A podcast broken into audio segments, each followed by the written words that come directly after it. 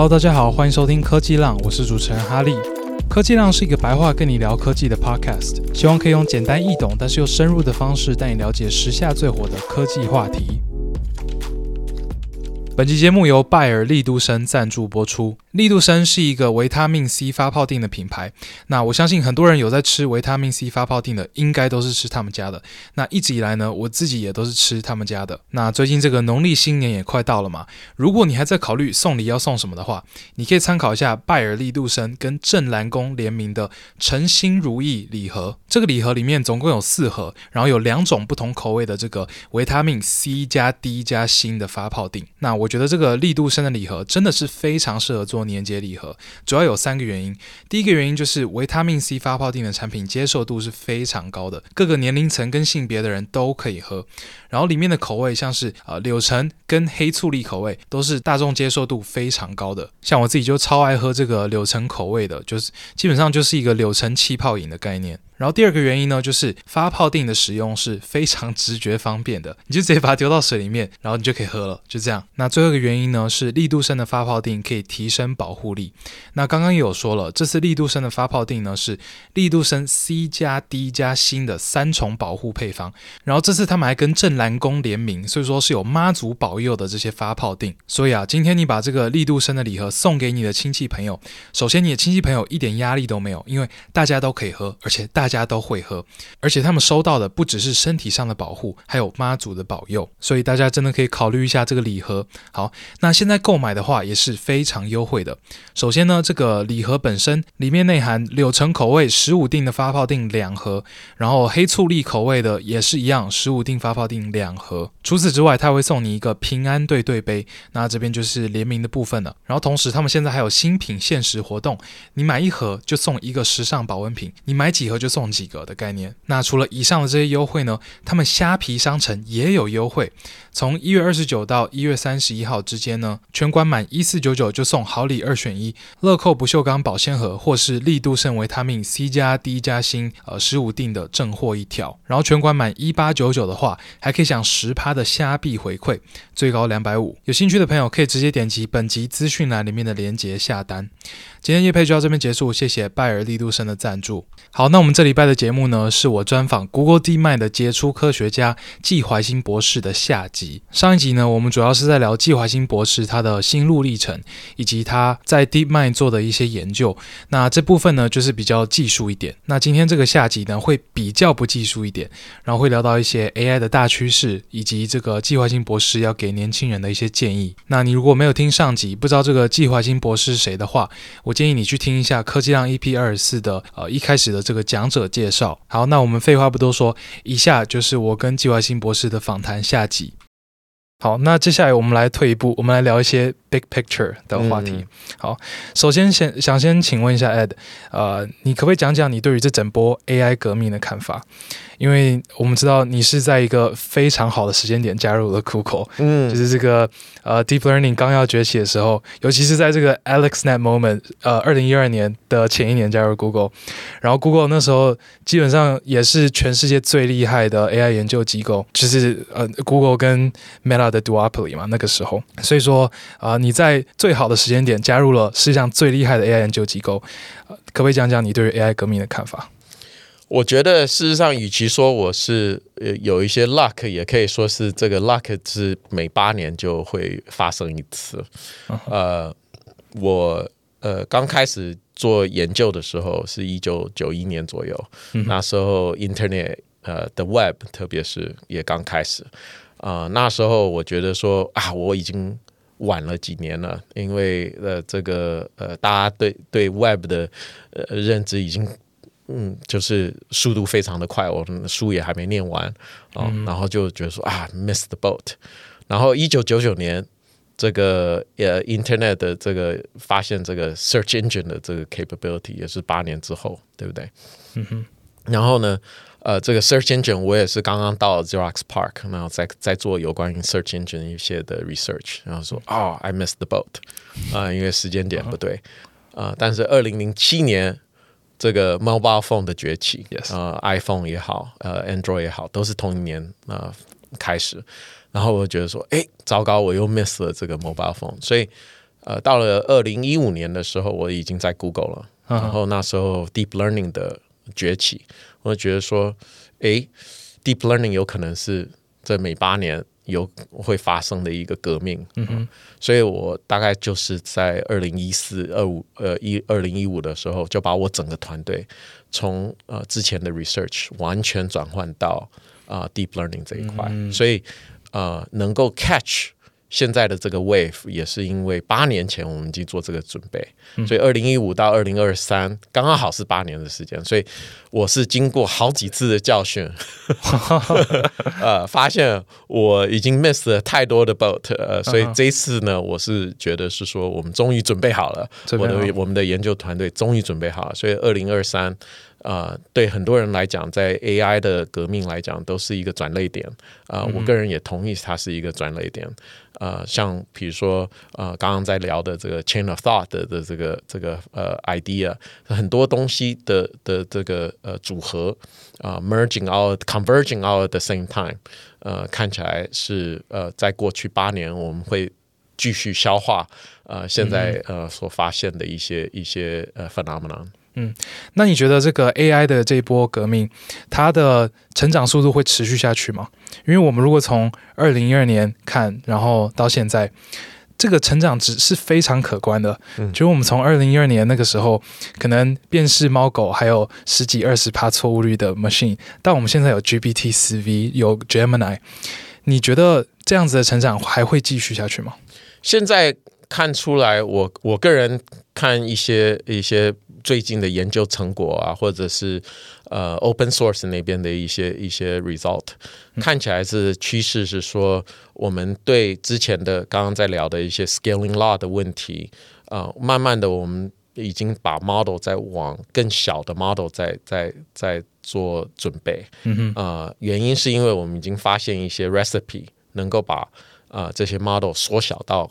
呃，更小，呃，甚至于呃，已经有 model 能够在我们的 mobile phone 上面可以 run，呃，当然它它的 capability，它的一些功能，比特别是比如说 reasoning 这一块，呃，在小的 model 是比较呃难，呃，有很好的 reasoning capability，但是呃，看得出来就是说，再过来这一两年，很多的 research 会是在这上面啊，呃，做 refinement。特别是 inference cost 的问题，嗯、那呃，一旦这些 research 做好了，我们就知道说，呃，应用呃这些 capability 的的 application 会是在呃 cloud 端或者是在呃 edge devices 上面。嗯、呃，当这些这些东西 sort out 了以后，我们这些应用的城市的的。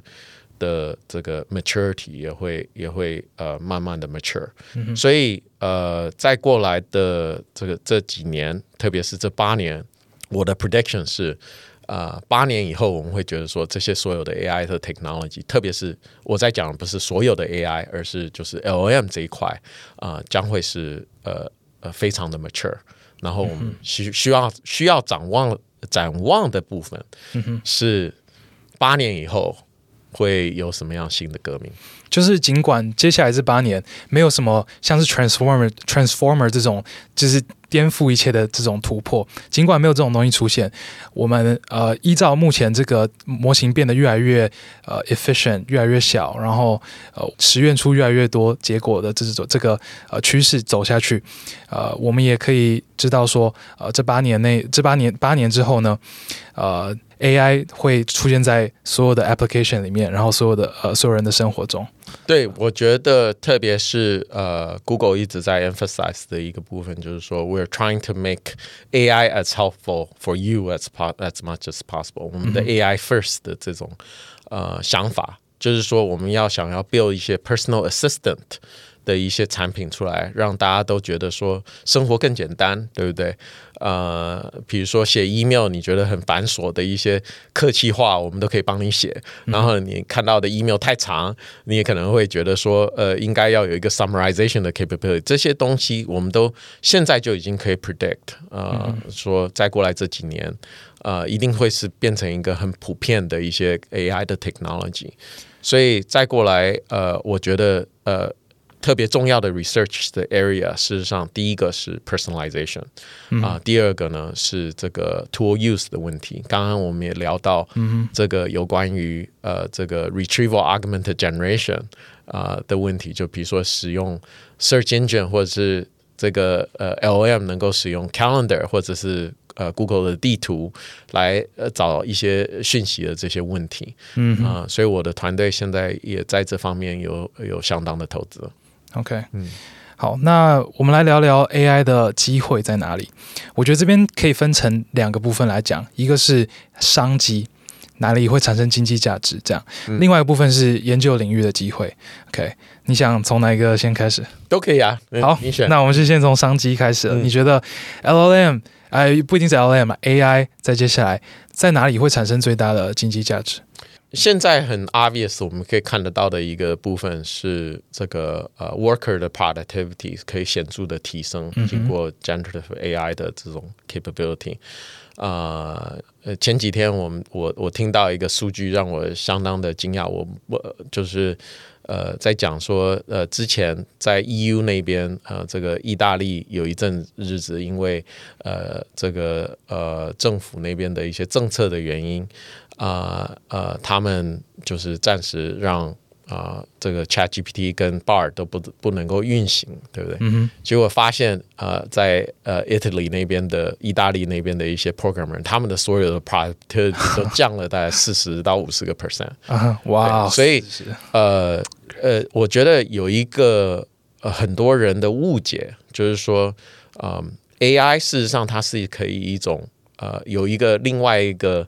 呃，解读的名词是不是 artificial intelligence，而是 augmenting human intelligence。嗯，这个 AI 的 concept 是 augmenting，所以它能够帮助一个人啊、呃、变得更聪明。你可以这样想，就是说，呃呃，我们人手现在都有一个 mobile phone，然后能够呃很快的呃能够看到一些呃 search、呃、搜寻一些新的资讯，对不对？比如说，Why is the sky blue？你如果小朋友问你这个问题，你马上能够回答这个问题，原因就是 Google，对不对？嗯、所以 all of us are smarter because of Google。嗯哼，Google 就是变成一种 augmenting intelligence 的一个一个 calculator，也是帮助我们的工具。嗯、所以我觉得人跟其他动物，呃，很多人类学家都这样讲，就是说人跟其他动物最不一样的地方是什么？是我们知道怎么样子使用 tool，嗯，使用工具。所以，呃，AI 这种东西也是属于一种工具的一种表现。所以，呃，我觉得是它是可以让我们全部都变成 superhuman 的一种工具。了解。那在研究领域，你觉得接下来还有什么机会？就是有没有一些你觉得是 low hanging fruit 的东西，或者是呃，另外一些可能不一定是 low hanging fruit，但是有机会带我们走向 AGI 的？刚才讲的有两块啊，呃嗯、一个是 personalization。这一块呢，呃，我们知道说，比如说不同的领域的人士，他们可能需要的 augmentation 可能也不一样，对不对？如果说是白领阶级的人士，他们可能很需要一些文件处理啊、呃、Gmail 处理，还有一些 personal assistant，像秘书这样子的一些服务啊、呃，这些都是呃一些 personalized 的 service 的一些。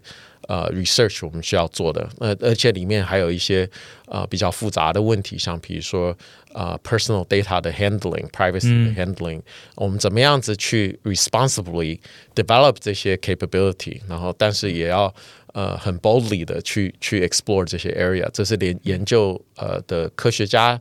呃，这方面在这方面需要思考的问题。然后另外一个，这不好意思，这部分是不是比较是比较像是我们的 technical capability 已经可以做到了？就可能透过呃 fine tuning 或者是 RAG，还是你觉得呃还没？现在还没有。呃，其中一个原因是因为我们不可能每一个人都有一个非常大的。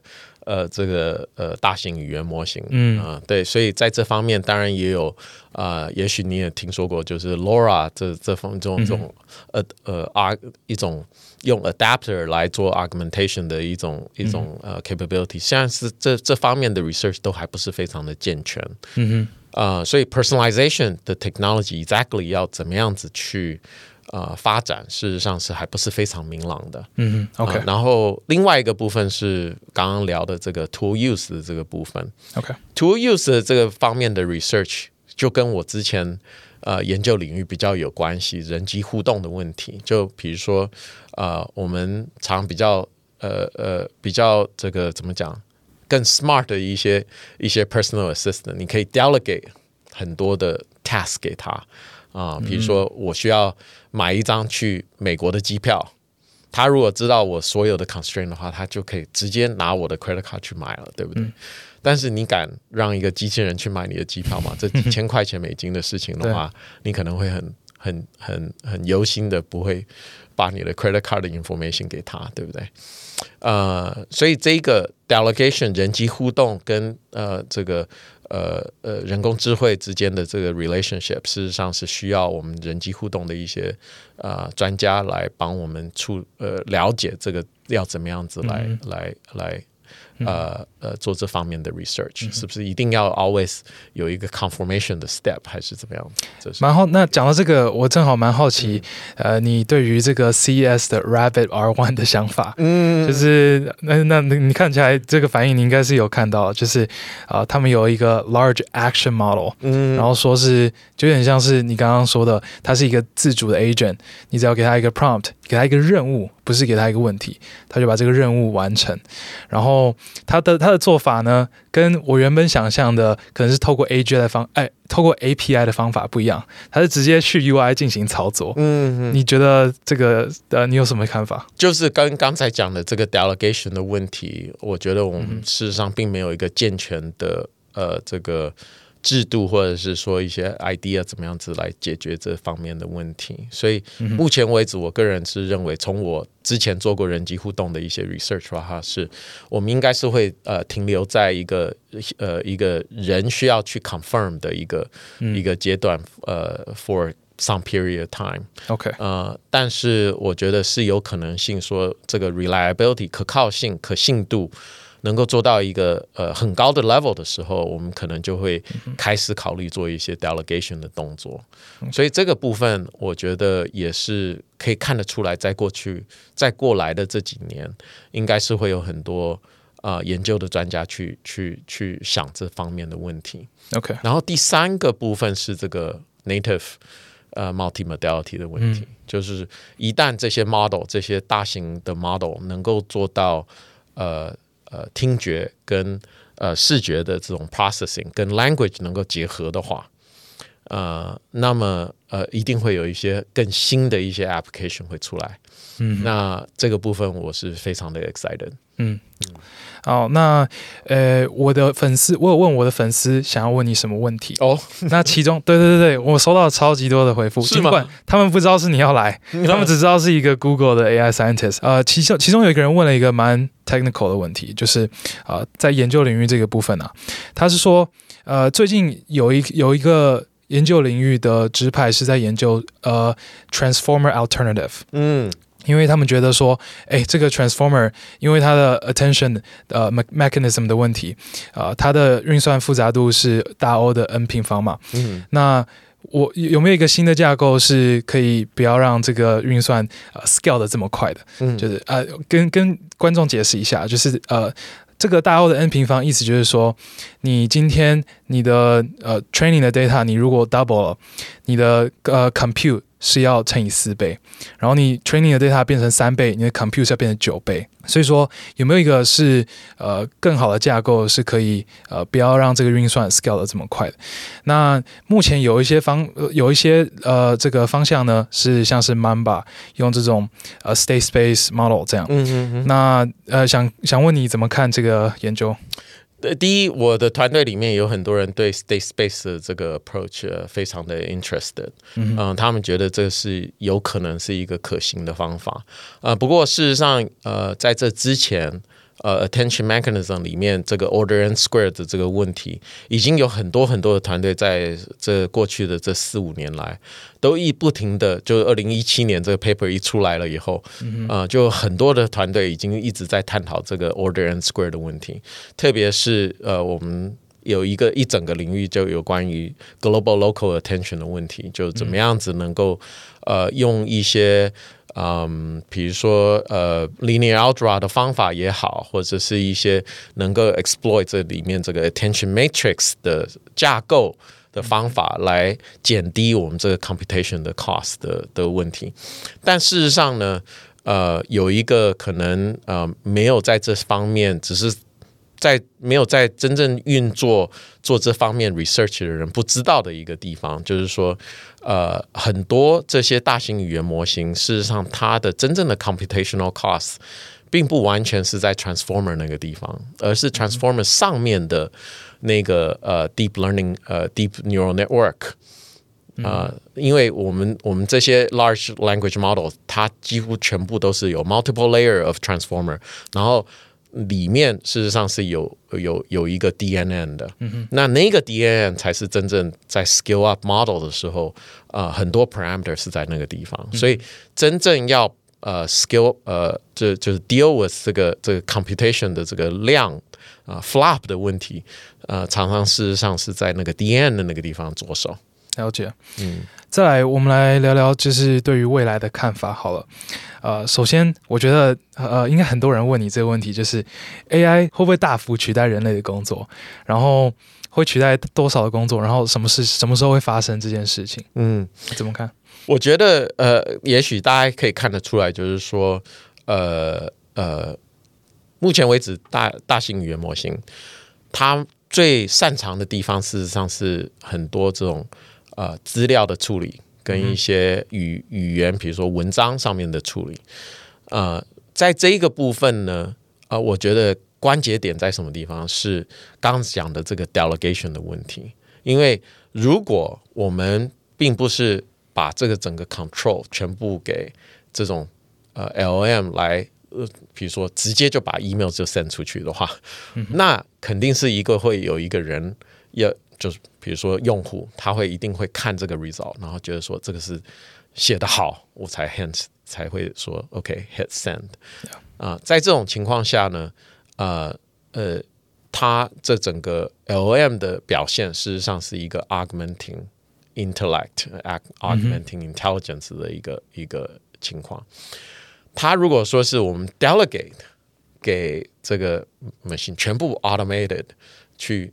呃，把这个 email 写好，然后又把它 send 出去的话，嗯、那这个就有可能会说取代一些所谓 knowledge work 的一些呃呃不呃一些工作，但呃，我觉得事实上它是会 create 很多其他的工作的 capability，就可以以一个比喻来讲，就比如说我们当飞机还没有发还没有发明的时候，没有人会想到说我们会需要有一个新的职位叫做空服员，嗯、对不对？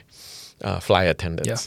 所以呃，任何新的 technology 都会产生新的工作呃 opportunity，所以呃，AI 在这方面，我觉得也是呃，会走向这样子的一个一个一个 direction。嗯，那你怎么看 robotics 这边？因为现在很多很多的工作，基本上呃，很多人是在说，当这个特斯拉的 Optimus 它的大脑是进步到那个程度的时候，呃，其实是可以直接靠 Optimus 来做的。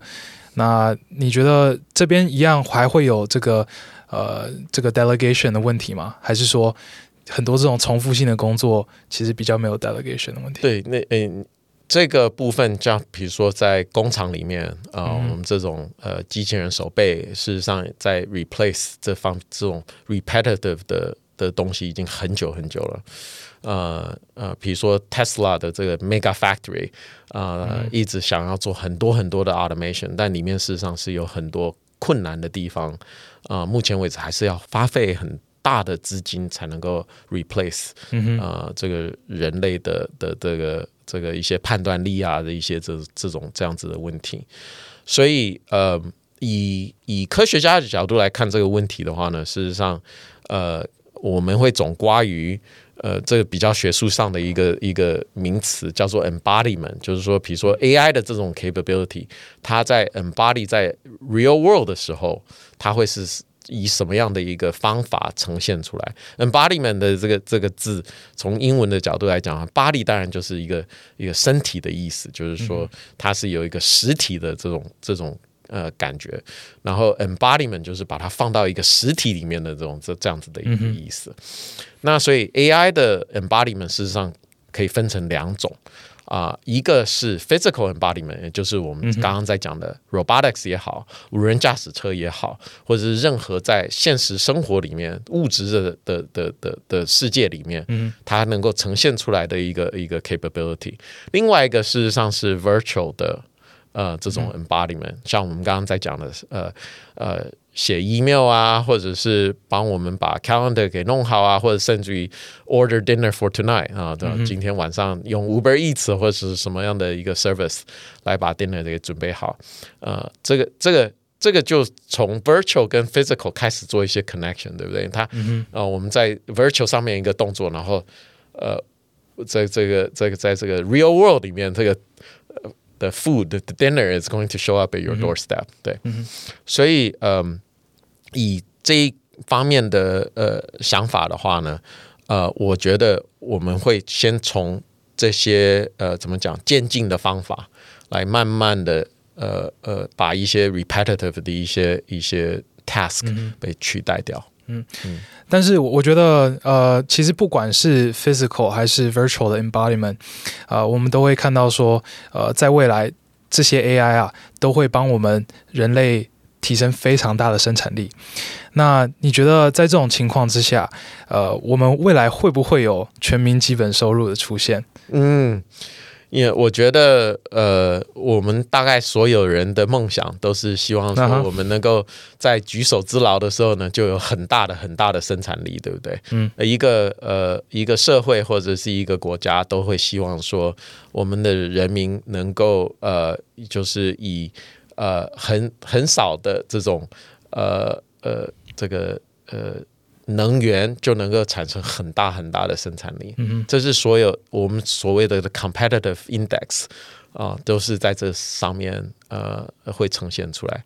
所以呃，我觉得很多的呃国家政府的领导人也好，或者是一些呃工业界里面的一些一些这个领导人也好，他们的想法都是说，我们怎么样子能够提升啊，呃，我们的呃这个人民的这个生产力。呃，所以 AI 在这方面是应该会有相当显著的一个一个贡献。嗯哼，嗯，OK，嗯、um，接下来我们来聊聊，呃，你对于 X risk 的看法。嗯，X risk 就是 existential existential risk，嗯，right？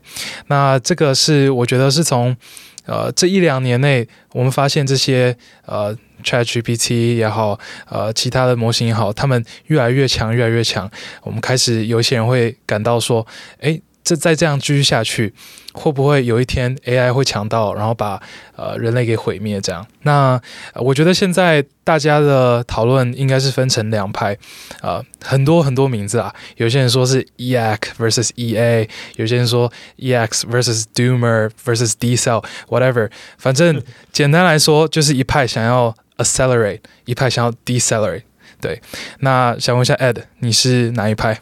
哦，我老实说没有花很多的时间在想这方面的问题。OK，我觉得有很多的专家他们在呃做一些 prediction 啊、呃，有关于这种呃 risk 的问题的一些 prediction。呃，我我一直觉得说。呃，目前为止，因为我们这个刚刚在讲这个 embodiment 的问题，呃，只要它没有跟 physical 的一些东西做一些联合的话，我们是应该是呃，目前为止是没有任何 immediate threat from existential risk。那当然，Google 在这方面也很明确的说过。呃，就是我们 AI 的 technology，希望是能够在一个很 responsible 的一个 environment，我们绝对是不会允许我们的 AI technology 在用在任何，比如说呃武武器上面的一些研究啊，或者是其他一些这种会有这种 physical harm 的一些呃一些呃用途上面。呃，但这我觉得只是一个基本的一个呃嗯普遍的价值吧，可以这样子讲。啊。呃当然，呃，我觉得，呃，这个 existential risk 的 debate 是非常重要的，因为、嗯、呃，因为我不是这方面的专家，所以呢，很多很多人的想法我也很愿意听，就是说，哎，我你们为什么会有这样子的想法啊、呃？当然，我是还是处于一个学习的阶段。OK，嗯，那我们先不要讲这么这么大、这么哲学的讨论，呃，我们回到眼前的问题好了，就是目前和最多人在讲的就是 AI 以假乱真的问题，因为我们看到。这个这些 AI 啊，它在做的就是它在学它的 training data 的 distribution，然后它的 training data 就是 human generated data，嗯，所以它一定会越来越像人类，越来越像人类，不管是写作越来越像人类，还是产生的图片越来越像人类，这样。那呃，这个是现在已经会出现一些问题的地方，就是可能诈骗啊，或者是假消息啊，操作选举啊之类的。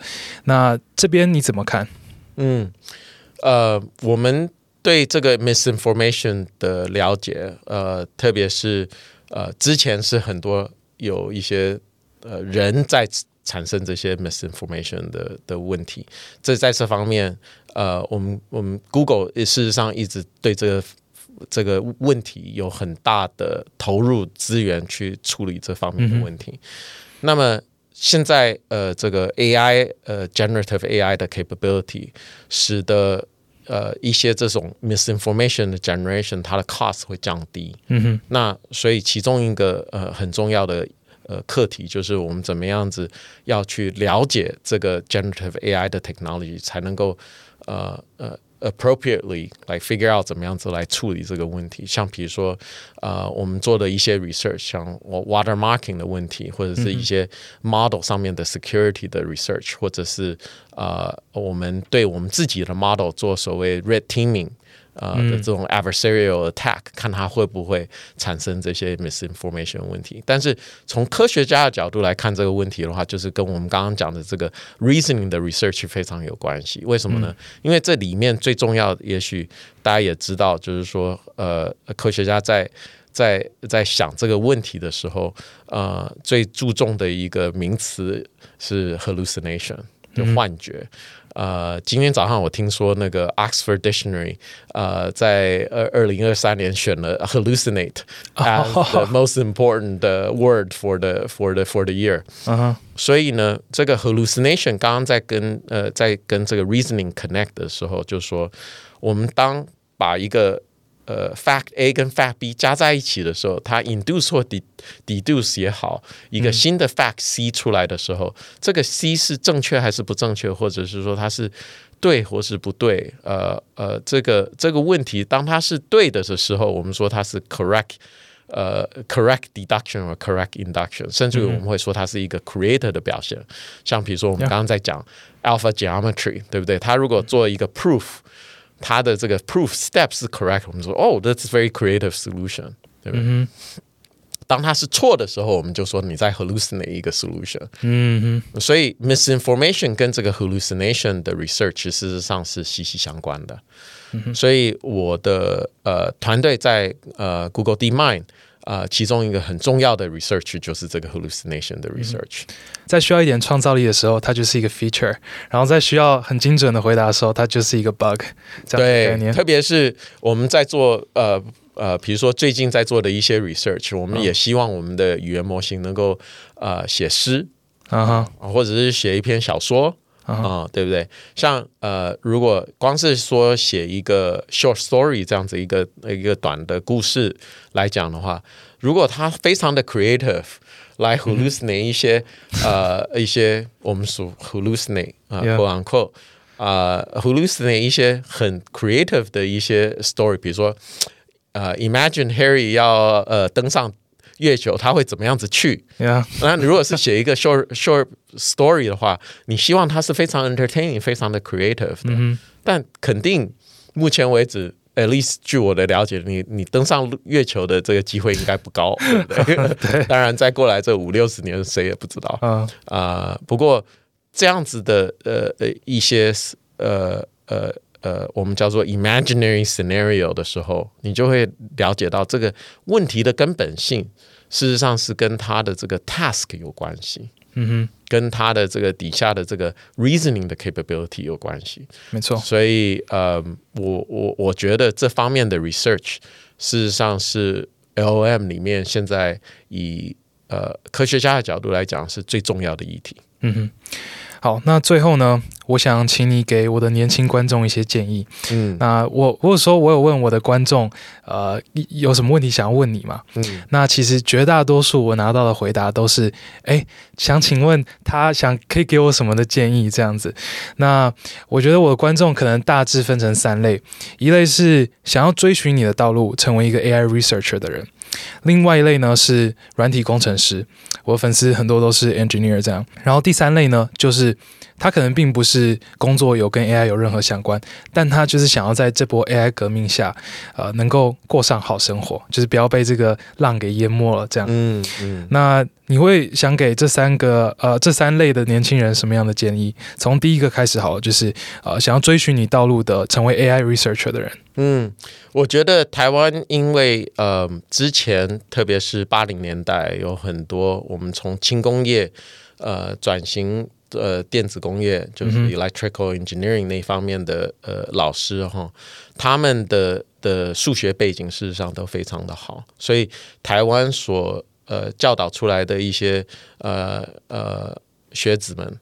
他们的数学能力事实上也都是非常的好，啊、呃，在所有这些神经网络的 research 呃也好，或者说它的应用也好，里面最基础的呃 cap 的 capability 也是为什么我们刚开始聊我的自己的这个 career 的走向的时候，呃，我一直对数学很有兴趣，虽然我我自认为我自己的数学不是非常的好，但是因我因为我对它有兴趣，所以呃，它它让我能够从啊、呃，原本在做人机互动的 research，嗯，里面要用很多 experimental psychology 的 method，也都是数学，嗯、呃，就是应用数学里面的问题。然后呢，到后来做 web analytics 的时候，也是很多数学的问题。然后 machine learning 当然也是。所以，呃呃，我觉得我自己很庆幸的一个地方，就是说有了那个基础以后，不管你。到什么地方啊、嗯呃，这个 capability 都能够让你适应到一个新的啊、呃、这个 environment，所以呃，特别是这个比较年轻的一些呃学弟学妹们啊、呃，我觉得呃希望你们对数学有兴趣，因为我觉得这是不管以后时代变迁怎么样子，每八年的一个革命啊、呃，你要。Prepare 最好的方法，并不是只学现在的呃技术，而是要有一个底，能够让你能够呃适应到任何新的环境里面去。OK，嗯，那你会给这些软体工程师什么样的建议？软体工程师的话，我觉得呃，可能事实上呃会有更大的危机感，因为我们像这种 ChatGPT 也好，或者是 Google Bar 也好。呃，我们这些 model 现在都可以产生一些非常好的这种呃代码的这个写代码的这个 capability，但事实上，呃，我们已经看得出来，呃，一一直以来这个软体工程师的需求量是一不不停的在增加，而且我我我可以说是完全没有达到一个饱和的呃程度。所以，呃，现在我们刚刚刚也讲到，就是说，在意大利，他们一旦 shut down 这个呃这些 model 的 access 的时候，整个软体工程师的这个工作呃的 productivity 就降低了，对不对？嗯、这当然是呃任何呃国家的的那边的领导人是不想要看到的事情。嗯所以，呃呃，工程师那边的话呢，应该是积极的去学习这些新的技术，然后怎么样子来提升自己的这个 productivity。我觉得这是一个很重要的一个一个部分。呃，因为，嗯呃，不管怎么样子，我们呃人类一直是处于一个比较 design 这个方面的一个一个阶段，对不对？比如说，你这个。嗯呃，城市是想要用来做什么？这才是真正问题的所在。没错，对，而并不是写城市的那个部分，那个只是一个 mechanic，呃、嗯 uh,，of of how to，就好像说，呃，一个木匠，你说他只是呃呃，只是会用锤子吗？当然不是。嗯哼，呃，他他的 skill 在其他的地方，所以我觉得工程师要了解这些。呃这些新的工具怎么样子来使用它，就有点像 calculator 一样的这样子的一个工具。嗯哼，所以你应该也同意，就是未来有人在说，就是呃下一个最热门的 coding language 是 English。哎，这个这样吗？这个很有意思的地方就是，就是当年呃发明 COBOL 这个 language 的人，也是就是希望说，我们可以把很多很多会自然语言的人，直接把它变成 programmer，对不对？如果我觉得呃呃有一个有一个可能性，是因为呃这个 LM 的崛起，让很多很多人都能够变成 programmer，而且。老实说，以比如说 home automation 也好，或者是说我们想要呃有一个 personal assistant 也好，这些都需要我们的 instruction。嗯哼，在 programming 最基基本的了解，programming 它事实上就是一个 instruction 的表现。嗯、那 instruction 是从自然语言而形成，或者是从呃这个我们的 programming language 的方法而形成，事实上并不是重点，而是。你这个 instruction 是正确还是不正确？而且，嗯呃，你的这些 mechanism 是不是不会 follow 这些 instruction？所以，呃，这一个部分，呃，是永远呃会会这这个这个 skill 永远是需要的。嗯哼嗯。好，那最后呢，是给那些在 AI 时代下想要过上好生活的人。嗯，你你怎你怎么看？我我一直觉得说，呃，任何现在呃时代。的变迁的一些 technology，我们刚刚讲过的，啊、嗯呃，每八年有一个有一个革命性的的的东西会出现。对，一九九一年啊、呃、的 web 啊，一九九九年有 search engine，、嗯、然后呢，呃，当然也对我们呃吸取这个呃 information 的方式也有改变，对不对？二零零七年 mobile phone，然后当然在那个时候啊、呃，也有 social network 的崛起。对不对？所以每一个革命事实上都带来呃不同的冲击，但 I think most people will agree，就 Internet 也好，Web 也好，呃，Search Engine 也好，或者是 Mobile Phone，他们都呃给我们的生活带来一个很大的提升。嗯。所以，呃，AI 我觉得也是一个，我是处于一个非常乐观的一个一个看法，就是说，他们能够帮助我们的生产力，呃呃上升啊，然后呢，呃，希望我们大家能够这个叫做呃事半呃功倍，对不对？那我们也许可以 take more vacations。了解了解。所以，如果你想要做好你的工作，不想要丢掉你的工作的话，你要去知道。这个工作哪一边的能力才是真正 AI 没办法取代的？可能是 AI 这一层加了新的一层 abstraction 之上的这一这些呃呃最最原始的 design skill 这些。那如果是你是想要呃真正去了解 AI 的一个 researcher，你反而是要从最底层开始，就把数学学得非常好，这样是对的吗？对，我觉得特别是呃。发展 AI technology 这边的呃专业人士们，嗯哼，呃，现在目前为止看到的就是说，这个数学这方面的思考能力，呃，当然我们以后也会有 AI 来帮助我们做这方面的思考，嗯、呃，但是这方面是呃发展 AI technology 人工智慧 technology 这边的人特别需要的一些一些一些这个 skill 一些能力，呃，以。以白领阶级的的人士们来讲的话呢，啊、呃，要了解的就是说，现在呃，电脑能够呃处理 information 的 capability 会在过呃过来的八年会有显著的提升。嗯。那在这种情况下，像比如说 summarization 的 capability，或者是说呃生成 email 的 capability，或者是甚至于是把不同的 tool 能够把它联合在一起的这种 capability 都会提升。在这种情况下，事实上我们的 productivity 就是白领阶级的呃人士们的这个 productivity 应该也会呃相对来说会提升。那在这个情况下，事实上是并不是人与人之间的 competition，而是呃更高层面的，比如说一个。一个一个社会跟另外一个社会，它的 adoption 的 level 可能不一样，人工智慧的 adoption 不一样。嗯，那可能比如说台湾，呃，as 呃 as a society，如果 embrace 这种人工智慧的 capability 的话，它的生产力如果提升，，compared to other region 的话，那我们整个国家的社会就会有呃更大的生产力。所以这是我个人认为觉得比较重需要呃注意的一个政呃比呃可以说是社社会发展的方向吧。了解，Ed，谢谢你今天来我的节目。嗯，谢谢，谢谢。以上就是我跟纪怀新博士的访谈。你如果喜欢今天的节目，欢迎你在你收听的平台，不管你是用 Apple Podcast 还是 Spotify 还是 YouTube 上面订阅科技浪的节目。订阅了，你才不会错过每个礼拜一中午上架的科技浪 Podcast。然后，如果你是想要赞助科技浪的厂商，可以到本集资讯栏连接下面，你会找到科技浪的网站以及我的 email。点击网站，你会看到科技浪的流量以及听众轮廓。如果符合你们想要的 TA，可以再寄信给我。好的，最后祝大家有个愉快的一周，拜拜。